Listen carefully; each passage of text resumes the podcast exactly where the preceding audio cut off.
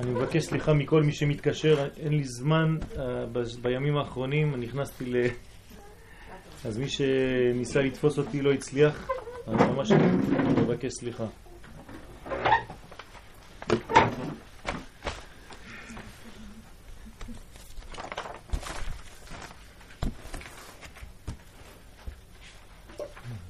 יש דף אחד שהוא שלי שם. הראשון? טוב, טוב, זה בסדר.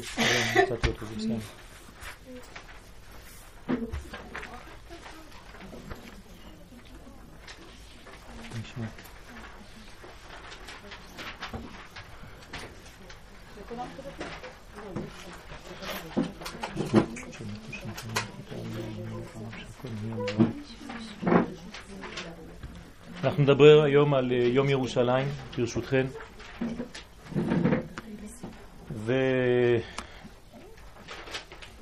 וקודם לפני שנתחיל אנחנו צריכים להבין שהדיבור בעניינים כל כך אה, פנימיים דורש עומק. אנשים שלא מבינים חושבים שירושלים זה איזה מין אה, חג של ציונים ככה שלא שווה את, ה, את המאמץ. יש אה, הלכה ברורה החתם סופר כותב שכשקוראים, אנחנו עוברים ממתקפה, אנחנו מנצחים במתקפה הזאת ומנצחים אותה וחוזרים לבחינה של ירושלים עיר הקודש, כן? בדרך כלל צריך להגיד אה, תודה, זה יום של הודיה, עושים מזה יום טוב. כשניגשים לירושלים על אחת כמה וכמה. כלומר שירושלים זה לא עוד יום אחד עוד מקום אחד בעולם. הגישה בכלל לארץ ישראל היא כל כך פנימית, שהגישה לעיר הקודש שבארץ ישראל על אחת כמה וכמה צריכה להיות פנימית יותר, ולהבין שאנחנו מדברים פה על נשמה, על אה, ליבה של ארץ ישראל, לא רק במובן, במובן הגשמי, אלא גם במובן הרוחני, אבל כמובן גם במובן הגשמי. המטבע בולטת לרוח נצח זו נחתמה בכליל שלמותה בעיר האלוהים. כלומר, רוח הנצח, חז"ל אומרים לנו בגמרא שהנצח זו ירושלים. ככה כתוב בגמרא, נצח זו ירושלים. מה זה אומר? זה אומר שכשאנחנו נוגעים בנושא הזה של ירושלים, אנחנו מדברים על בחינה של נצח. נצח אתם מכירים כולם את הפסוק, נצח ישראל לא ישקר.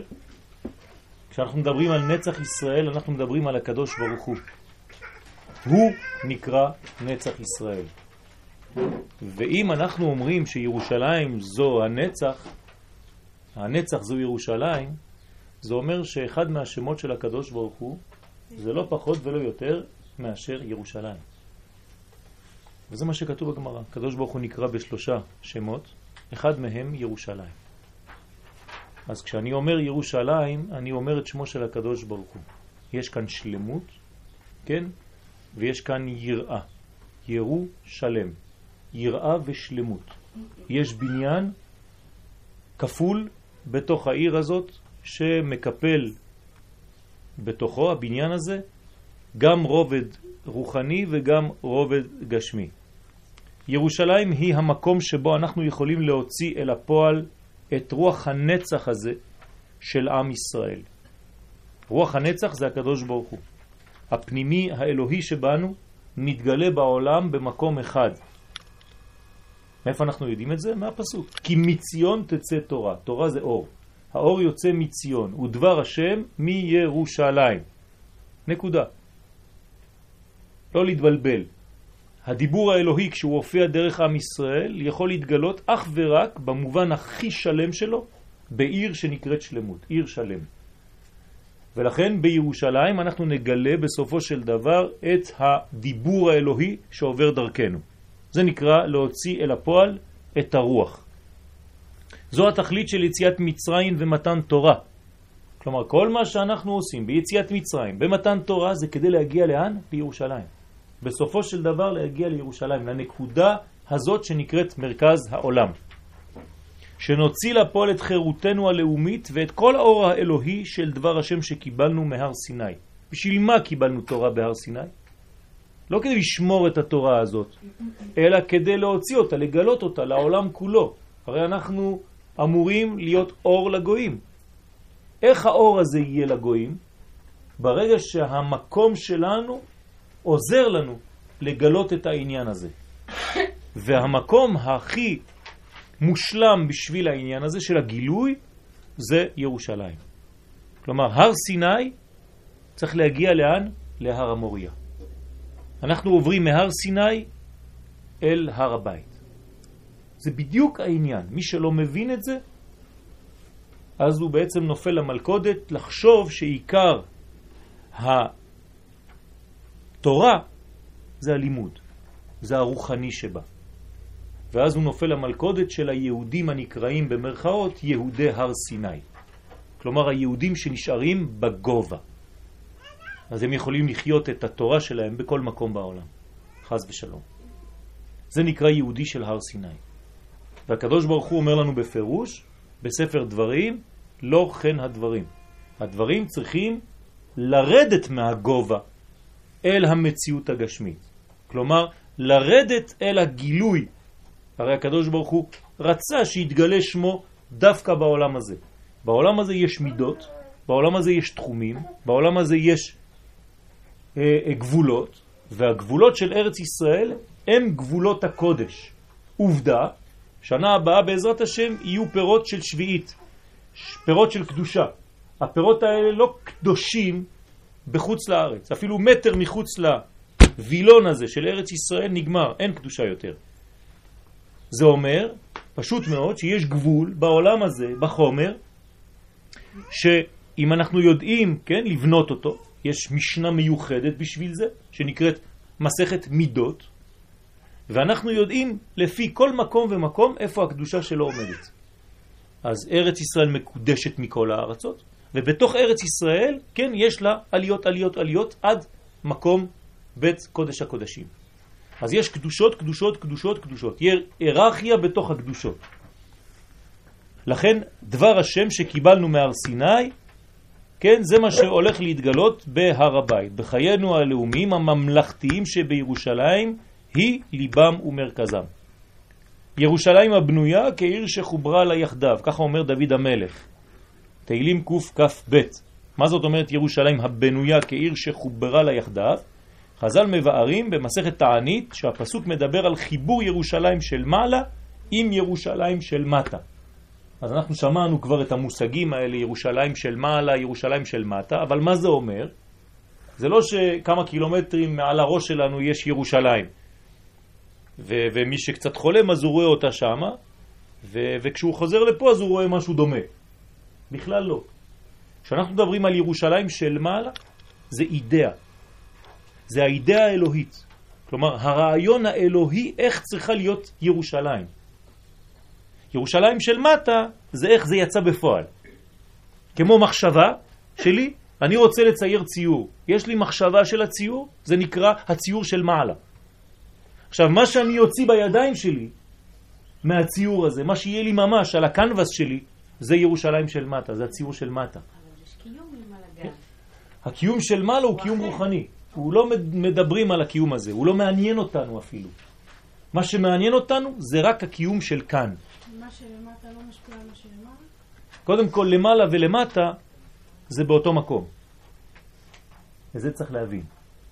אנחנו חושבים שכשאנחנו נכנסים אל הר הבית, ואם אנחנו מסתכלים קצת למעלה, אנחנו אומרים באיזשהו מקום שם רחוק, רחוק למעלה, ממש בקו ישר יש ירושלים של מעלה. טעות. ירושלים של מעלה היא כמו הנשמה בתוך הירושלים שאנחנו רואים אותה היום. כלומר, אם אתם הולכים להר הבית, בתוך המסגרת החומרית שאתם נוגעים, כן, יש את הירושלים הפנימית. כלומר, הנשמה של הירושלים הזאת. אז כמובן שיש בניין, ואם אנחנו לא עושים את העבודה שלנו בירושלים של מטה, לא בונים אותה, לא גרים בה, אז בירושלים של מעלה חסר משהו. איך אומרים את זה? הקדוש ברוך הוא אומר שהוא נשבע שהוא לא ייכנס לירושלים של מעלה כל עוד עם ישראל לא נכנס לירושלים של מטה. זה פשוט מאוד. כלומר, הקדוש ברוך הוא לא נכנס לירושלים של מעלה, אין נשמה, כל עוד עם ישראל לא חזר לארצו ונמצא בארצו ובונה את ירושלים של מטה, פה, פיזית. כן, בעברית. כל הציוויליזציות הגדולות מדברות על אה, ירושלים אה, שלמעלה, סלסט, אה, ירושלים רוחנית, כן, שמימית. וכל עדה שם אותה איפשהו בתוך אה, כמה חלקים, כאילו בכדור הארץ. כן, כן. אבל, זה- אבל אה, מדברים על אותו ירושלים, אבל שהם שמים במקומות אחרים, למשל הם שמים אחד ב- בטיבט, אה, מתחת לאדמה, כן. אחד כל אחד לוקח את ה... הצפוני, אחד בזה. אחד אנחנו, אנחנו רגילים ל... אבל זה, זה לכל אותו זה. רעיון? זה, לא, זה, זה בא לא אותו. מזה? זה בא מהירושלים שלנו, הדבר הזה? שום דבר לא בא ממקום אחר. הכל מתחיל אצלנו, כן? גם הנצרות התחילה אצלנו. מה זה נצרות? זה כת מעם ישראל ש... שיצאה, כן? מהפסים. פשוט מאוד. מה זה נצרות? למה זה קיים? ישו היה נוצרי? אין דבר כזה, כן? הוא נולד יהודי, בשמונה ימים עשו לו ברית מילה, כמו כולם, וזהו, ולאבא שלו קראו יוסף, ולאמא שלו קראו מרים, וכו' וכו', כן? זאת אומרת, זה יהודי לכל דבר, רק שיצא מזה כיוונים שונים. זאת אומרת, כל דבר שאנחנו מדברים עליו באומות העולם, לא חשוב איפה, הכל יוצא מפה, כי מציון תצא תורה. עכשיו, כמובן, כל אחד יגנוב את הרעיון הזה, לאלה שאין להם אינטרס טריטוריאלי, אז הם יגידו שזה בטיבט, אבל לאלה שיש כן אינטרס טריטוריאלי, הם יגידו שהם ישראל. כן, ככה שלכל לכל דבר יש פתרון. אבל נכון שהכל בא מאצלנו, הכל בא מהשורש הזה. זה רעיון רוחני שמתגשם בגשמיות. אז קוראים לזה עכשיו במילים, כן, ברמז ירושלים וירושלים. נכון, ירושלים של מעלה, ירושלים של מטה. לכן היא כפולה, ירושלים, שניים. כן, זה לא אחד. זה עיר שחוברה, עיר שמחברת עליונים ותחתונים. בשום מקום, כן, ירושלים לא מוזכרת באופן ברור, כי אצל העניין הזה ירושלים לא מגיעים בשלב בבת אחת. ירושלים זה תהליכים. אי אפשר להגיע בבת אחת לירושלים. לכן יש תהליכים כדי להגיע לשם. אין עיר אחרת בארץ ישראל שהיא בנויה על אותו עיקרון? לא, בארבע ערים הקדושות? לא. אין דבר כזה. טבריה של מעלה וטבריה של מטה, צפת של מעלה, צפת של מטה. כמובן שלכל עיר יש נשמה, כן? אבל אנחנו מדברים ספציפית על ירושלים של מעלה ועל ירושלים של מטה בגלל, כן? כדי לא להתבלבל ולא לבנות את בית המקדש לא בניו יורק ולא בפריס. שחז ושלום למישהו יבוא הרעיון הזה. שאפשר לבנות בית המקדש בכל מקום בעולם, העיקר לעבוד עבודת קודש. כי זה הרעיון, כן? ומי שהתחיל, התחיל בהר סיני בעצם. בהר סיני רצו ששם יהיה המקום, אם כבר יש לנו את הכל, את הרב הגדול, את הישיבה הגדולה, את התורה הקדושה, את הפרנסה, את הלבושים, את האוכל, אז בשביל מה להמשיך? אבל הקדוש ברוך הוא לא מסכים עם זה. מהר סיני צריך להתקדם. הר סיני זה רק חלק מהתהליך. הבניין האמיתי זה כשמגיעים להר הבית. כן? אז לכן ירושלים הבנויה, אומר דוד המלך, כעיר שחוברה לה יחדיו. חז"ל מבארים שהפסוק מדבר על שני הירושלים. ירושלים של מעלה זה האידאה, הרעיון, המגמה האלוהית של ירושלים. כלומר, מה שהקדוש ברוך הוא תכנן בירושלים הזאת. ירושלים של מטה זה ההופעה, המימוש המעשי המפורט של האידאל הזה. איך אנחנו מביאים את האידאל הזה למעשה, למציאות. אנחנו אחראים על ירושלים של מטה. הקדוש ברוך הוא יביא בתוך ירושלים של מטה את הבחינה שנקראת ירושלים של מעלה. מה? אבל היא בנויה פיזית או איך היא בנויה? בוודאי. מה? בוודאי, ירושלים... כן, הנה ירושלים. אנחנו מדברים על ירושלים זאת, אוקיי, אבל זה מבנה. נכון? איפה המידות? או הקודש, הרוח. הרוח? בתוך, איפה- בתוך, כמו גוף האדם. איפה הנשמה שלך? כן, אבל זה כיסוי. זאת אומרת, נכון. אם אין לך בתוך המבנה אה, את הרוח המתאימה, אז אין חיבור. אין דבר כזה רוח מתאימה. ברגע שיש את ירושלים של מטה בנויה, הרוח מתאימה. זה לא הפוך, זה לא, זה לא נבנה הפוך. הכלים מזמינים את האור. האור כבר נמצא. אנחנו לא בונים אורות. האור כבר נמצא. ברגע שבנינו כלי, האור מתמלא, ממלא את הכלי. אין טעות פה. זה לא שאנחנו בונים קודש. אנחנו לא יכולים לבנות קודש. הקודש נמצא כבר. זה כמו נשמה. אז כשיש כאוס כזה, כשיש בלגן כזה... זה לא חשוב, זה משהו אחר. זה לא אומר שזה לא אמת. חבר שלי בנה בניין בחוץ לארץ. אני, אני בניתי את הבית הזה. כן? התחלנו ביחד, הוא גמר אחרי שישה חודשים של עבודה, ואני אחרי שנתיים. כן? אצלו הכל זרם, ואצלי היו רק בעיות. מה, מה זה אומר? זה כאוס, כן? הוא צדק ואני לא צדקתי. הוא אומר לי, אתה רואה? קל יותר לבנות בית בחו"ל. אמרתי לו, כן, אבל העניין הוא לבנות אותו פה. זה לא אכפת לי מה קשה, מה לא קשה, זה לא העניין עכשיו. דווקא בגלל שהדברים קשים הם מראים על אמת. זה לא בגלל שדבר קשה שהוא לא נכון, אני מדבר עכשיו על אמת. אמת יכולה להיות מלווה בכל מיני סיבוכים, בכל מיני משברים, כן? אישה שהולכת ללדת, זה קשה או לא קשה? קשה, אבל היא יולדת, היא מביאה חיים. אם היינו הולכים לפי קשה, לא קשה, אז ברגע שהיא הולכת לבית חולים, היא אומרת, אני מוותרת על העניין, תהרגו את מה שיש בפנים. כן? אז אם, אם הבניין, הבניין הגשמי הזה מזמין את מה שכבר קיים. ברגע שעם ישראל חוזר לארצו, בונה את הירושלים הזאת של מטה, אז הוא מזמין, לא בבת אחת, לא בבת אחת, כי הנשמה לא בלוק אחד, היא נכנסת בתהליכים, כן? כמו אדם. אדם לא נכנסת בו נשמה בבלוק. כל החיים שלנו, אך בצלם מתהלך איש. ככל שאני גדל יותר, חלקים יותר עליונים של הנשמה נכנסים בתוכי. אולי זה קצת עונה יותר על השאלה שלך. כי זה לא בגלל שבניתי משהו עד עכשיו, שכל הנשמה כבר בפנים. לא, היא יורדת בד בבד עם המדרגה הרוחנית, עם העבודה שאני עושה בירושלים הזאת. ואז יש תהליך, זה יכול לקחת 15, 20, 30 שנה, 40 שנה, כדי לקבל נשמה. כמו שאנחנו, אפילו בגיל מבוגר, עדיין לא השלמנו את עצמנו. ואנחנו ככל שהולכים כל יום ויום, נשמה יותר גבוהה, חלקים יותר גדולים של הנשמה נכנסים לתוכנו. בסדר? זה לא תהליך אחד, עוד פעם. אנחנו תמיד בקיצורי דרך. גוף, נשמה. זה לא עובד ככה. אין תאריכים, יש תהליכים. תהליך זה לוקח המון זמן. כן? זה יכול להיות המון המון המון זמן עד שהנשמה האלוהית של ירושלים של מעלה תתגלה במלואה בירושלים של מטה. עובדה, אין לנו עדיין בית המקדש, ואין לנו עדיין קורבנות, כן? אז יש, חסר דברים. למה? כי המלכות לא נבנית בבת אחת. מלכות, אמרתי לכם בשיעור הקודם, משולה לילדה קטנה. אחות לנו קטנה, ושדיים אין לה. מה נעשה לאחותנו ביום שידובר בה? שלמה המלך אומר לנו את זה ברמז. אז מה עושים לילדה הקטנה הזאת שעדיין לא אישה? זורקים אותה? לא, זה תהליך.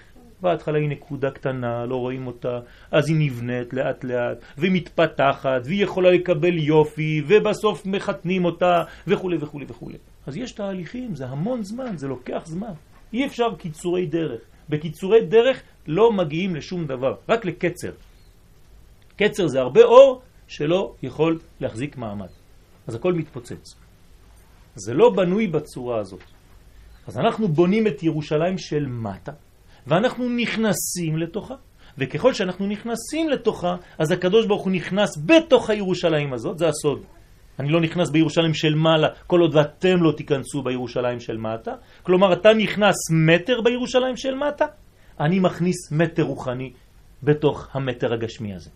אתה נכנס שני מטר, אני מכניס עוד, וכו' וכו'. ככל שיש גוף מפותח יותר, בנוי יותר, אז הנשמה יותר נכנסת ויותר ויותר נכנסת. בסדר? ממש כמו גוף האדם.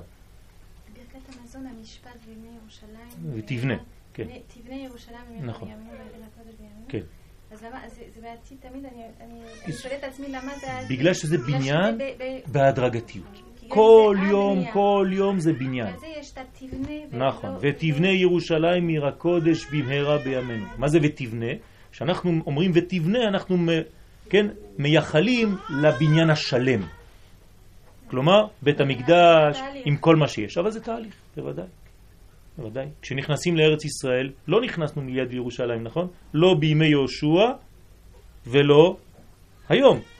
כמה זמן לקח לנו ממלחמת השחרור, כן, יום העצמאות, עד יום ירושלים? 19 שנה. למה לא נכנסים מיד לירושלים? למה כשהקדוש ברוך הוא אומר לאברהם אבינו, לך לך מארצך וממולדתך ומבית אביך אל הארץ אשר אראך, לאיזה ארץ הוא מתכוון? ארץ ישראל, אבל איפה זה בדיוק? ירושלים. למה הוא לא אומר לו אל ירושלים? למה הוא לא אומר אל הארץ אשר אראך, ככה בערפל? כדי להגיד לו, כן, ואם אברהם שואל איפה זה, מה עונה לו הקדוש ברוך הוא? אל תשאל שאלות כאלה, תתקדם, לך לך.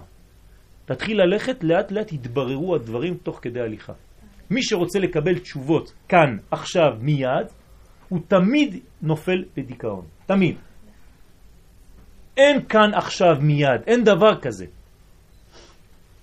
יש תהליכים, מי שאין לו את הסבלנות לתהליכים של הדברים בחיים, הוא נשרף. כן, ילד שרוצה הכל כאן עכשיו, מיד, תקנו לי, תעשו לי את זה. אם אתם עושים לו את הדבר הזה, אתם לא עוזרים לו, נכון? אתם רק שורפים את כל התהליך. אמרתי לכם ברפואה אותו דבר, שבוע שעבר.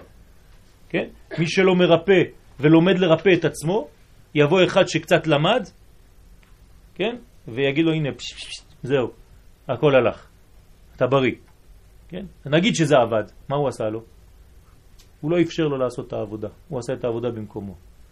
יש מאמר אחד אצל המרפאים ההודים, הזקנים המבוגרים, כן? כל פעם שהורדת הקביעה ממישהו, הקביעה הזאת תשרוף אותך בגיהנום. אותך, אחר כך. כי אתה הורדת את זה ממנו, זה יחזור אליך. אז לא משחקים עם האש. נותנים לתהליכים להיעשות. מי שאין לו זמן לתהליכים ולא מבין תהליכים בחיים, הוא נשרף. וזה הבניין הפשוט של העולם שלנו, תהליכים. לכן בניין הגאולה הוא כמעה כמעה. מה זה כמעה כמעה? לאט לאט, בניין אחרי בניין, צעד אחרי צעד, צו לצו, קו לקו, זה עיר שם, זה עיר שם. לא הכל בבת אחת. אז כמובן שיש כאוס, כמובן שיש בלגן, אבל גם האישה נשר... נקראת יושבת על המשבר. נכון? והיא יולדת, אבל היא על המשבר. אני לא מבין איך זה עובד, אבל ככה זה עובד, כן? אנחנו גם יושבים תמיד פה על המשבר, אבל הכל עובד. השקל עולה והדולר יורד, כן? ואנחנו על המשבר. מה קורה פה? יש תהליכים. אתה לא מבין 99% מהתהליכים. אולי אנחנו מבינים אחוז אחד מהתהליכים. אולי. אז לפי האחוז הזה אנחנו יכולים לשפוט? אי אפשר. הגאולה של הקדוש ברוך הוא באה מכל מיני כיוונים. אנחנו לא יודעים. אסור לנו לתחם אותו, לסגור אותו, לצמצם אותו לשכל שלנו. אני לא מבין, זה לא גאולה בשבילי. אה, אתה לא מבין? יש לך בעיה. אבל זאת גאולה. מי שכותב בסטיקרים שלו באוטו, היכונו לגאולה, כן, צריך לקחת את הסטיקר הזה ולקרוע אותו לחתיכות. כן? היכונו לקראת הגאולה. להתכונן לגאולה. למה? זה כפירה. הגאולה כבר התחילה לפני 59 שנה. אנחנו מצפים למשיח. זה לא אותו דבר. מי שחושב שגאולה זה משיח, לא הבין כלום. משיח זה נקודה אחת בתוך תהליך של גאולה. אבל התהליך של הגאולה כבר התחיל, אנחנו ממש בתוך הגאולה עצמה. רק שיש אנשים שאין להם עיניים כדי לראות את הגאולה הזאת. כי בשבילם גאולה זה תאריך. ובשבילנו גאולה זה תהליך. כך זה עובד. אז יש ירושלים של מעלה וירושלים של מטה. ירושלים של מטה זו ההופעה, המימוש המעשי המפורט של האידאל הזה. ועניינה המיוחד של ירושלים הוא, כן, מה, מה צריך לעשות בירושלים הזאת? שמחברת את המעלה והמטה. אה, פה יש משהו מעניין. כלומר, הקדוש ברוך הוא, שאנחנו לא יכולים להגדיר אותו, אין סוף ברוך הוא. איפה הוא נפגש בעולם הזה איתנו? דרך ירושלים. ירושלים זה הנשיקה האלוהית עם העולם הגשמי. זה מעניין. זאת אומרת שאם אני רוצה להרגיש את הקשר בין האלוה לבין העולם הזה, לבין האין סוף ולבין הסוף, זה עובר דרך הנקודה שנקראת ירושלים. זה כבר משהו מחודש. מי מלמד אותנו את זה? יעקב אבינו בעצמו. כשהוא יושן באותו מקום, בהר הבית, והוא קם בבוקר, הוא אומר, מה? אין זה כי אם בית אלוהים, וזה שער השמיים. יפה מאוד, זה שער השמיים. מה זה שער השמיים? שמפה הכל עולה ומפה הכל יורד. בשני הכיוונים זה עובד. אז לא לספר סיפורים שזה בא ממקום אחר בעולם, אני לא יודע מאיפה, זה פה, ירושלים, של מטה פה. יש רק שער אחד? כן, כן, יש רק שער אחד. רק שער אחד. זה, זה הסוף. לא. אנחנו מדברים על שערים לכניסה לירושלים, אבל שער אחד שמעלה את כל השערים לחיבור. למה יש רק שער אחד? כי כדי להיות קשור אל האחד, אי אפשר ריבוי. זה כבר עבודה זרה. כשנקשרים אל האחד צריך אחד. לכן אומרים לנו בקבלה שחג השבועות לא יכול להיות יומיים. כן, למרות שבחוץ לארץ זה יומיים, אבל מבחינות אחרות. יכול להיות רק דבר אחד. למה? כי קשורים אל האחד, אל האחדות האלוהית. זה הבניין. אז המקום הזה הוא מקום של חיבור, ו- ו- וזה כואב לכמה אנשים, ואני מבין את זה, כן, שבכל בכל, בכל מצב מנסים ככה להוציא את הקודש למחוזות זרים.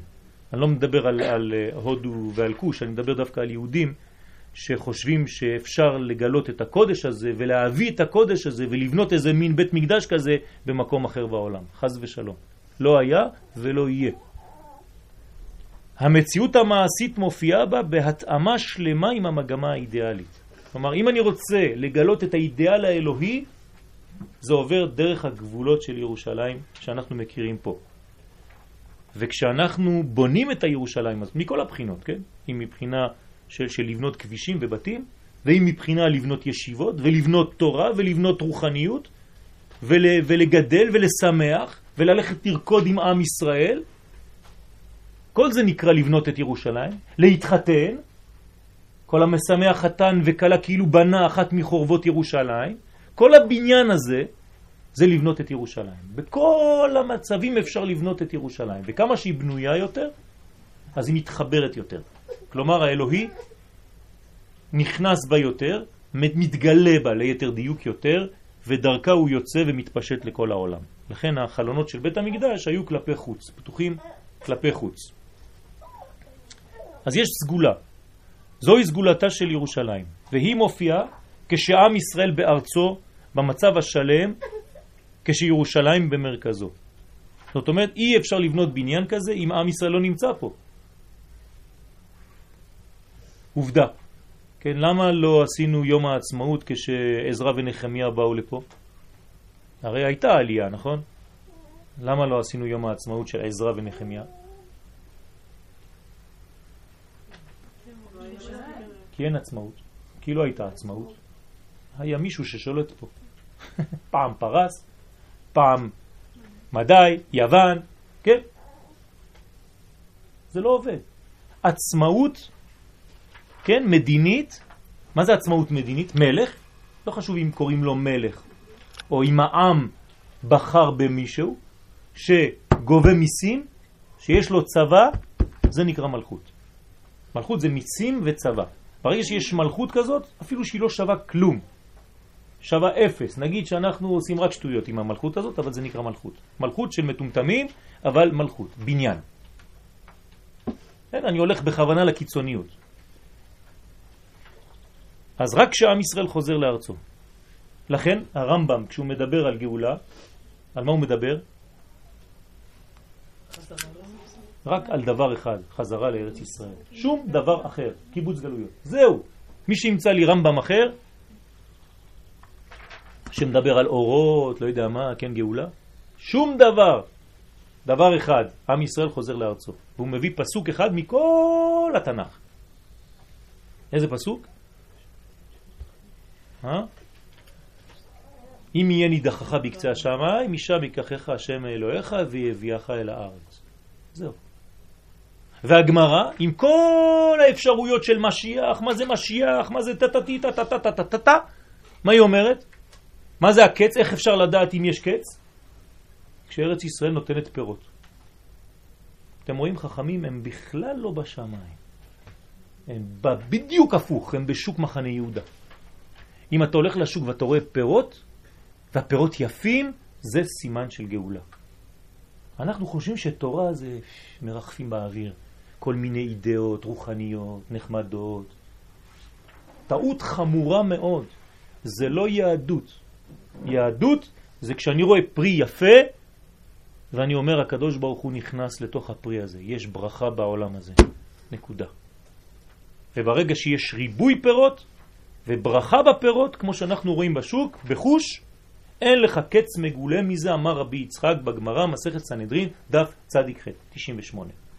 תסתכלו שם, כמו שאומר שמואל, ואתם הרי ישראל, ענפיכם תיתנו, כן? פרייכם תיתנו לעם ישראל, כי קרבו לבוא. כשעם ישראל קרוב לחזור לארץ ישראל, אז הארץ נותנת פירות בעין יפה. זהו. למה ארצות אחרות לא רוצות להכיר בשלמות בירושלים, ודווקא הן אה, לא רוצות להיות באיחוד של 40 שנה של ירושלים, למה כל, כאילו רוב הארצות, אפילו אה, ארצות הברית ואלו, הם פשוט לא... לא בגלל שעם ישראל בעצמו עדיין לא בטוח. אם היינו בטוחים בעצמנו, בלי ספק, שזה שייך לנו ואין לנו שום פשרה בעניין הזה, אני מבטיח לך שכולם היו מאמינים. אני אתן לכם דוגמה פשוטה. אדם ש, שמעביר איזה משהו, מסר, ויש לו כל כך ביטחון בעצמו, כולם מקשיבים לו. אבל אם הוא אומר, אני לא יודע, אבל אני חושב שזה... כולם אומרים לו, זה... עזוב. כשעם ישראל מופיע בבירור, בכוח, ויודע שזה המקום שלו, ואין לנו מקום אחר, ואני לא מדבר בכלל, אני לא נכנס לא למשא ומתן, ולא למתן ומתן, ולא לכלום. אין אפשרות בכלל, כן, כמו שהיה צועק הרב קוק, זצ"ל, ביום ירושלים הוא היה בוכה. למה? הוא אומר, שכחנו את יריחו, שכחנו את שכם, שכחנו את חברון. אומר, זה לא נגמר. כל עוד ואנחנו מוותרים על משהו, אנחנו מוותרים על הכל, זה לא נורמלי. הגוף שלנו לא נורמלי, הוא לא בנוי. אז ברגע שאנחנו נפנים את העניין הזה, וקצת נבין שהקדוש ברוך הוא, כן, לעוגמת נפש של כמה וכמה הוא ציוני, כי הוא מחזיר שכינתו לציון, אין מה לעשות, ככה כתוב. המחזיר שכינתו לציון. כל עוד ולא נבין את העניינים האלה, ונמשיך לדבר באופן רוחני תלוש מהחומר, אז יש לנו בעיה. אז ברגע שאנחנו נאמין בעצמנו, ובמה שאנחנו קנינו פה, שהקדוש ברוך הוא נתן לנו פה, אז אנחנו, אני מבטיח לך שכל האומות כבר יכירו בזה. אני אף פעם לא, לא, לא, לא תופס מישהו שמתנגד. אני הולך לחוץ לארץ, מדבר הרבה עם גויים. תראה, אתה רואה עכשיו באינטרנט בימים האחרונים, כל מה שכתוב זה ארצות הברית, אה, גרמניה, איחוד האירופה, האירופית. שמה? לא תהיה, היא בויקוט אה, את היום ירושלים. לא יהיה יום ירושלים. 40 שנה של כן. איחוד ירושלים. לא יהיה. לא, לא, לא רוצים. כאילו לא רוצים כן. בכלל להיות חלק מזה. אין בעיה. ורוצים שכל העולם גם ידעו. לא ברוך השם, יש כבר חגיגות שהתחילו לפני חצי שעה. מה זה משנה? לא, אבל זאת אומרת, כן. הם לא מכירים. בסדר, אין בעיה, אין בעיה, כן, אני יודע, אני יודע. אנחנו נהיה לבד, זה כתוב גם בנבואה, שהמלחמה היא על ירושלים, כלומר על הבניין הזה, על האמונה הזאת, ואנחנו צריכים לעמוד חזקים, כי אנחנו נשאר לבד. ככה כתוב בנביאים, אנחנו נשאר לבד בין 70 זאבים, רק כבשה אחת קטנה. אבל יש לנו מזל, יש רועה. אז אפילו אם יש 70 זאבים ויש רועה, אז זה בסדר. חוץ מזה הכבשה גם יש לה עוזי עכשיו. בהתחלה הייתה כבשה שכולם אוכלים אותה, עכשיו הכבשה למדה לראות, כן? ואז אנחנו כבר לא אותה כבשה שהייתה בשואה, כן? חז ושלום, של שתיקת הכבשים. אז אנחנו צריכים להתעורר ולאזור אומץ. אם תסתכלו בכוונות של הגאולה, בגאל ישראל זה כתוב עם, אה, בניקוד מיוחד שהוא ניקוד של גבורה. הגאולה צריכה לעבוד דרך גבורה. דרך קבורה זאת אומרת דרך אנשים שמוכנים להילחם. כמו שהיה בזמן שלמה המלך, כמו שיהיה באופן תמידי לעתיד לבוא, בעזרת השם. זה הבניין. זה הסגולה של ירושלים. כשעם ישראל מופיע בארצו בשלמות, ואז הכל חוזר לתהליך הנורמלי, הבסיסי של ירושלים. מהו האידאל של ירושלים? מה זאת אומרת ירושלים של מעלה?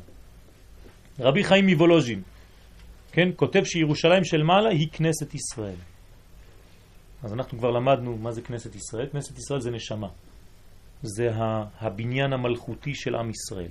הנשמה הישראלית, לפני שיש בכלל יהודים בעולם.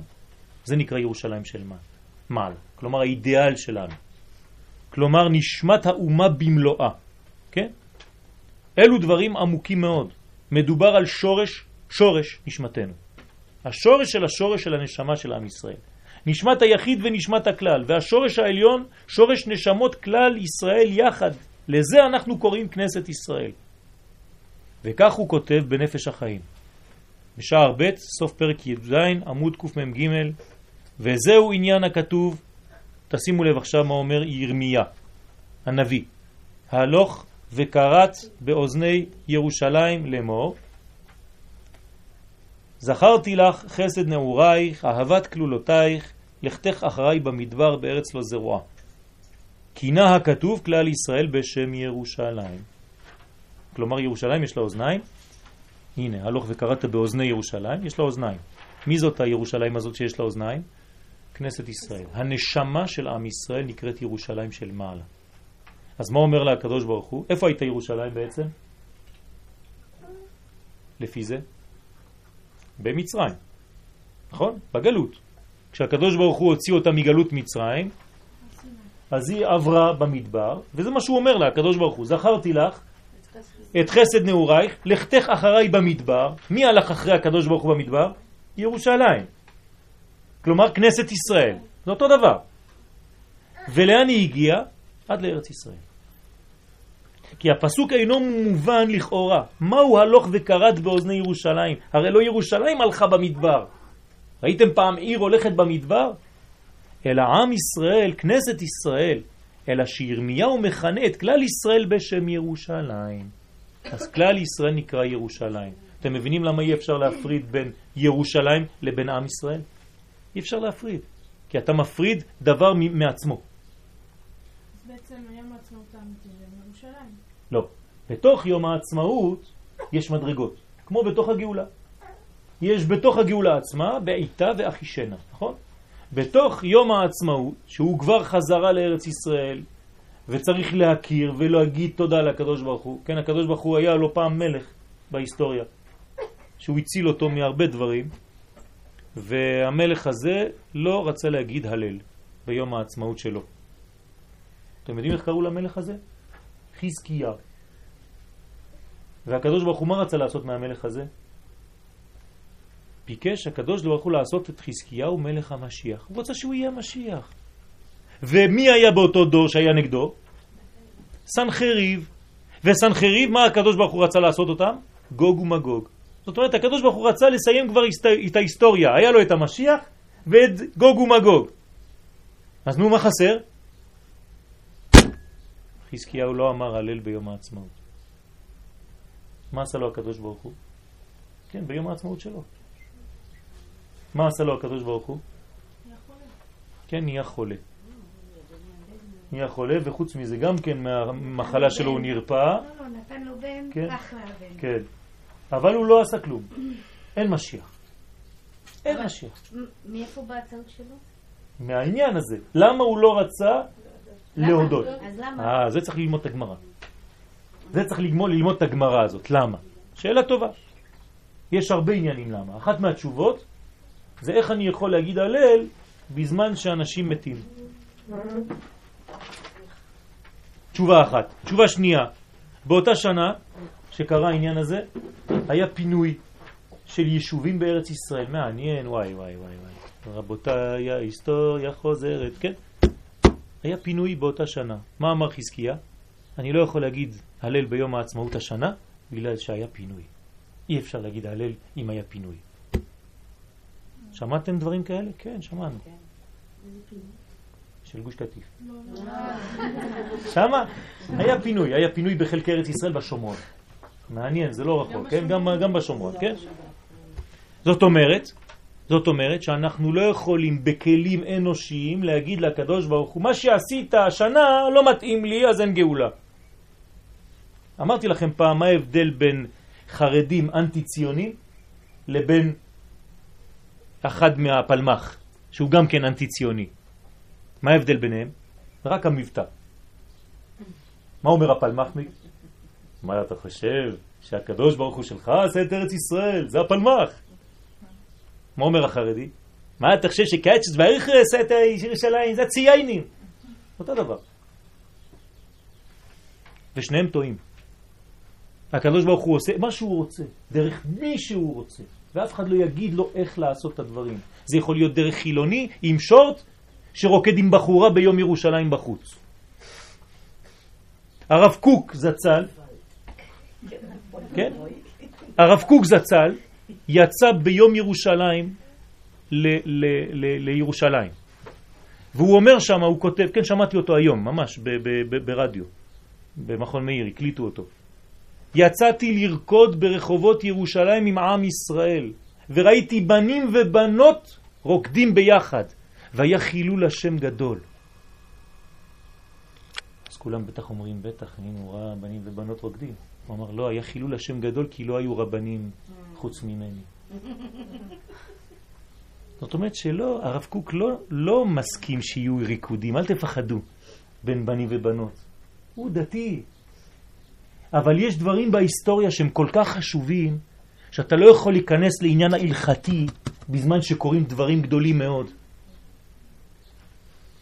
ההלכה שלך יכולה להרוג אותך, לחסום לך את העיניים, אתה כבר לא תראה. אתן לכם דוגמה קטנה, מגעילה, מפחידה. כתוב בגמרא.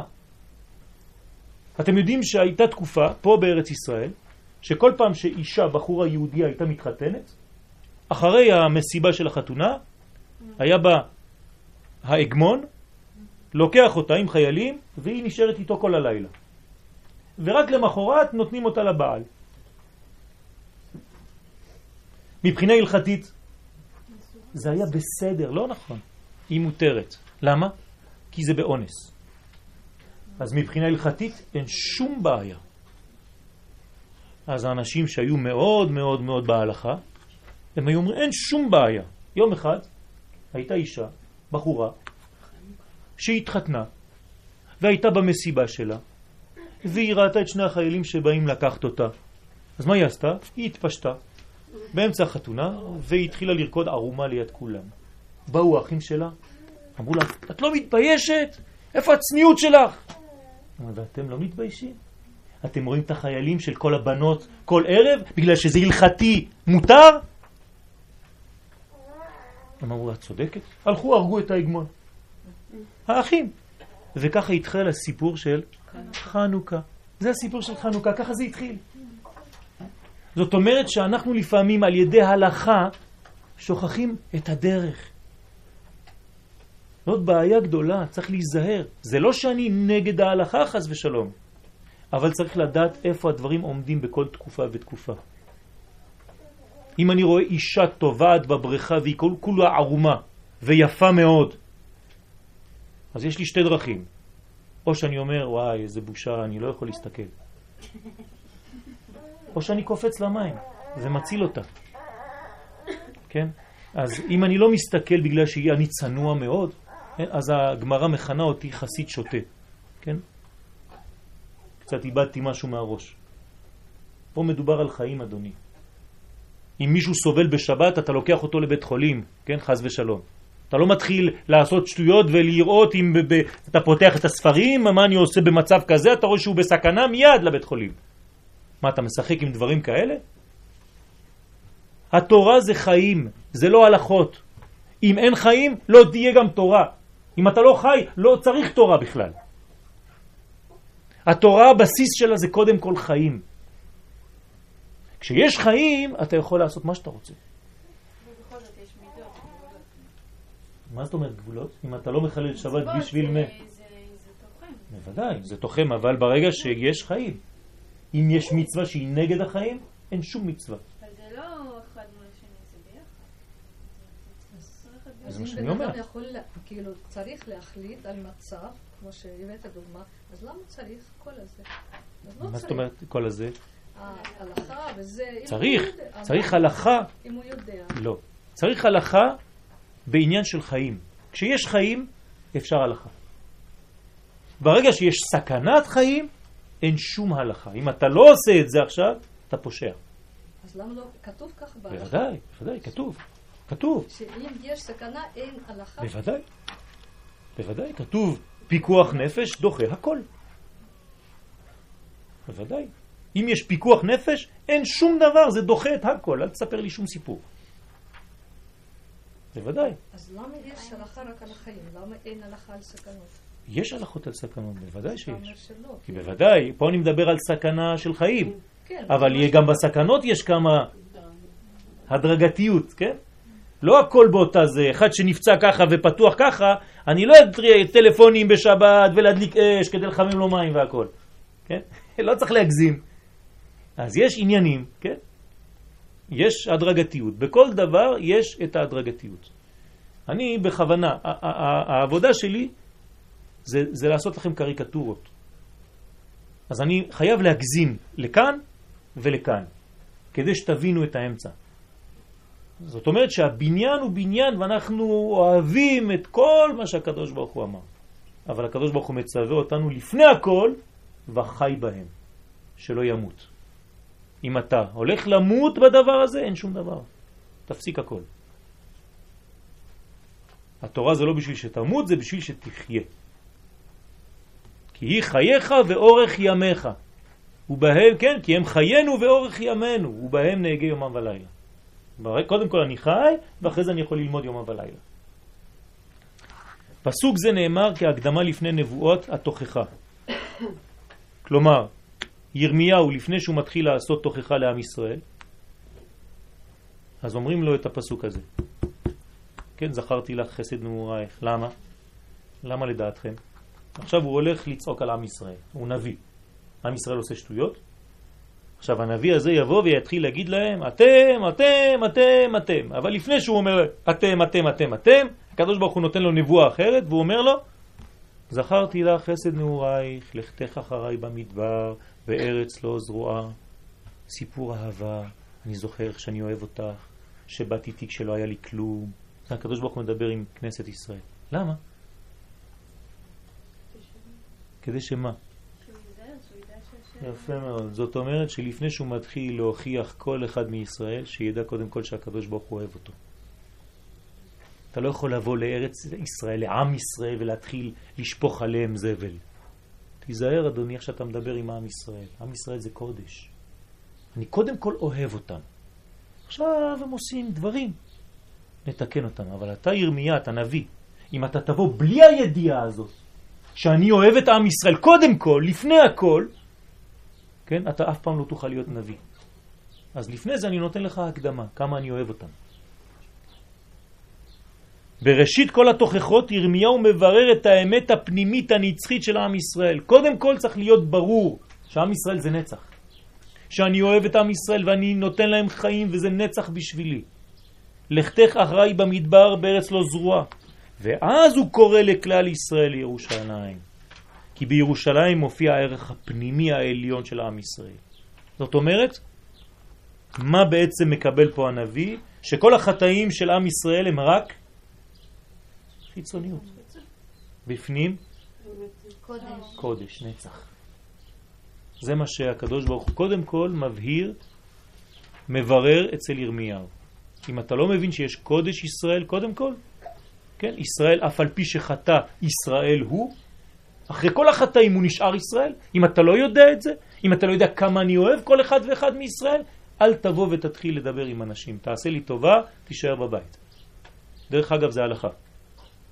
אי אפשר לבוא לאדם חילוני, במרכאות, ולהתחיל להגיד לו, כן, אתה לא עושה שבת, אתה לא עושה זה, אתה לא עושה ככה, ואתה לא עושה ככה, ואתה לא עושה ככה. אלא אם כן, זה מתוך אהבה אמיתית אל האדם הזה. ובגלל שאנחנו לא בטוחים שזה אהבה אמיתית לדבר הזה, אומרים לנו חכמים, שב ואל תעשה עדיף.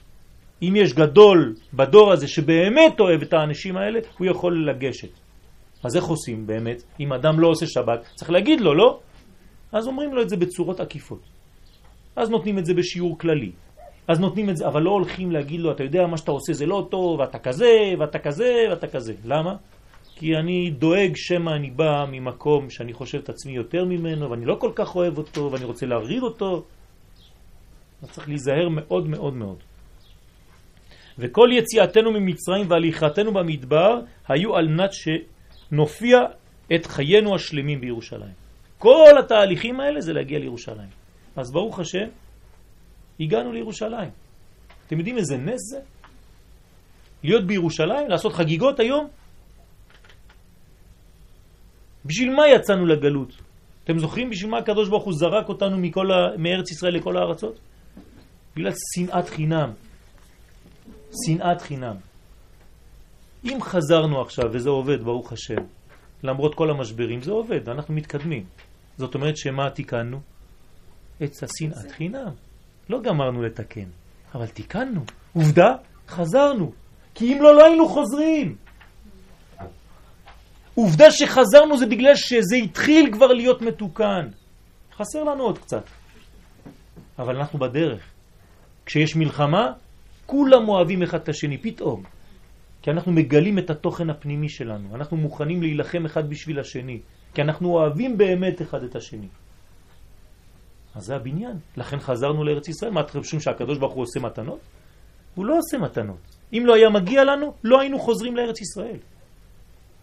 אם חזרנו לארץ ישראל זה בגלל שיש לנו עכשיו אהבת ישראל, אמיתית. אז זה צריך לרומם את, את, את הנפש שלנו, להבין שאנחנו בכיוון הנכון. ממשיך נפש החיים. כינה כתוב כלל ישראל בשם ירושלים כי היא הייתה כנסיית כלל ישראל בעלותם לראות פני אדון השם ברגל. מה זה ירושלים? ירושלים הולכים לשם שלוש פעמים בשנה, נכון? מתי? כשיש שלושה רגלים, פסח, שבועות וסוכות. מה עושים שם?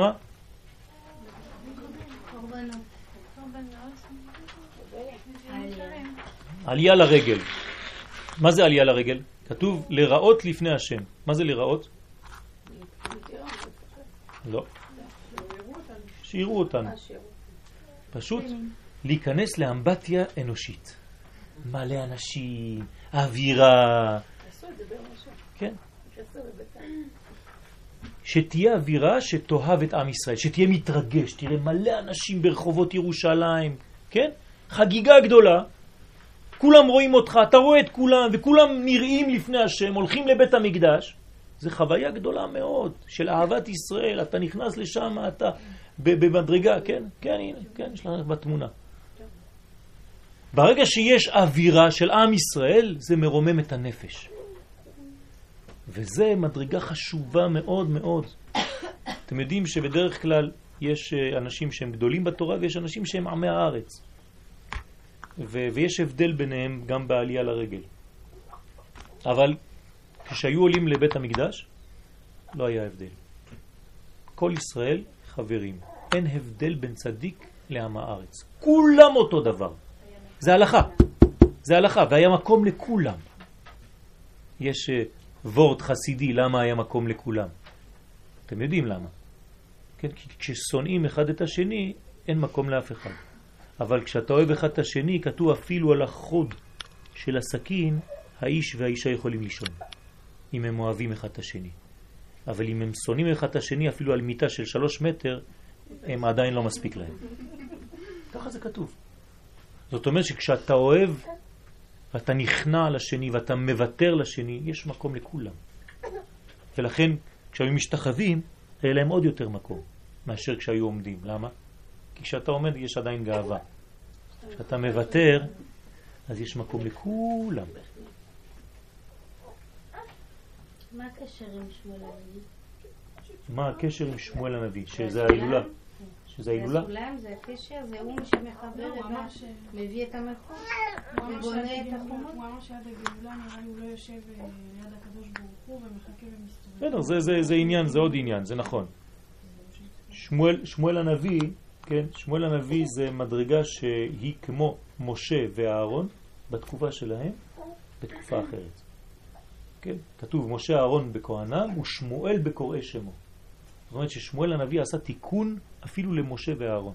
איזה תיקון הוא עשה? שבמקום לחכות שאנשים יבואו אליו, הוא היה הולך מבית לבית והיה שופט והיה עושה תיקון ומחזיר אהבת ישראל. לכן זה הבניין. כן? זה הבניין של אהבת ישראל. מובא בחז"ל בירושלמי, אנחנו נסיים פה כי יש לי מנחה עוד חמש דקות.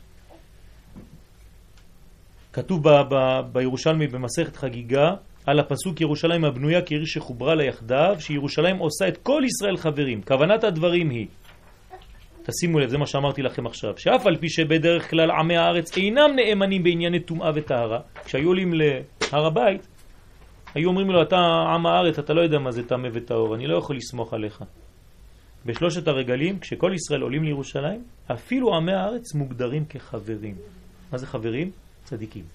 אין אחד שלא יודע. כולם יודעים למה אנחנו עכשיו עם. ונאמנים על הטהרות, ואנחנו מאמינים לך, אפילו שאתה לא יודע כלום ולא למדת אף פעם, אתה יודע מה זה טהור ומה זה לא טהור. למה? כי כשיש לך קרבה של עם ישראל, יש לך רוח הקודש. אתה מבין דברים שלא היית מבין לפני. אתם יודעים למה זה חשוב ללכת לראות שמחה? לא רק בשביל לראות אנשים. זה מביא נבואה אדם שרוצה לקבל נבואה, רוח הקודש, כלומר לגלות עוד יותר, פשוט לשבת ולכתוב שיעור בזמן שכל עם ישראל רוקד, אתה לא יכול לדעת כמה סודות אתה יכול לגלות. דרך אגב, אם יש 600 אלף בכותל, אם יום אחד יהיו 600 אלף ביחד ברחבה של הכותל, באזור שם, אנחנו נצטרך להגיד ברכה מיוחדת. איזה ברכה?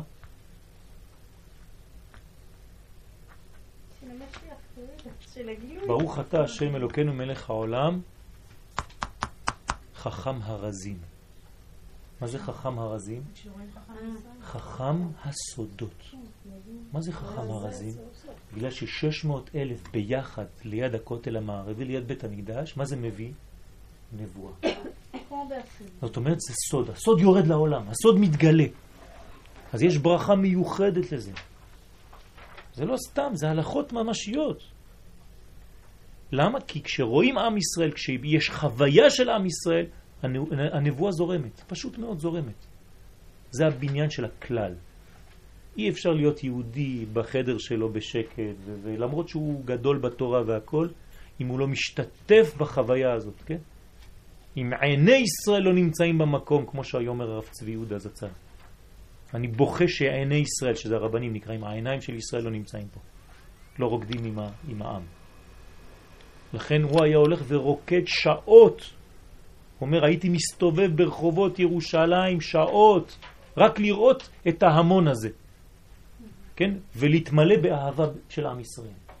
למרות שיש דברים שצריך לתקן אותם, וצריך לתקן אותם. אין שום בעיה עם זה, צריך לתקן. את הריקודים הלא נכונים ואת הדברים הלא נכונים. אבל הרב, כן, בשלב הזה, היה אומר, אני עכשיו רק בחוויה הזאת. אחרי זה אני אטפל גם בשלבים הקטנים, שהם חשובים לא פחות. אבל יש רגעים בחיים שצריך לדעת לקבל את האור הזה. אז בעזרת השם שיהיה לנו חג שמח, לא, לא גמרתי את זה, אבל צריך להבין את החשיבות של ירושלים, שיהיה חג שמח, ובעזרת השם, הקדוש ברוך הוא, כמעה כמעה יגיע אותנו עד הבניין הסופי של בית המקדש בעזרת השם.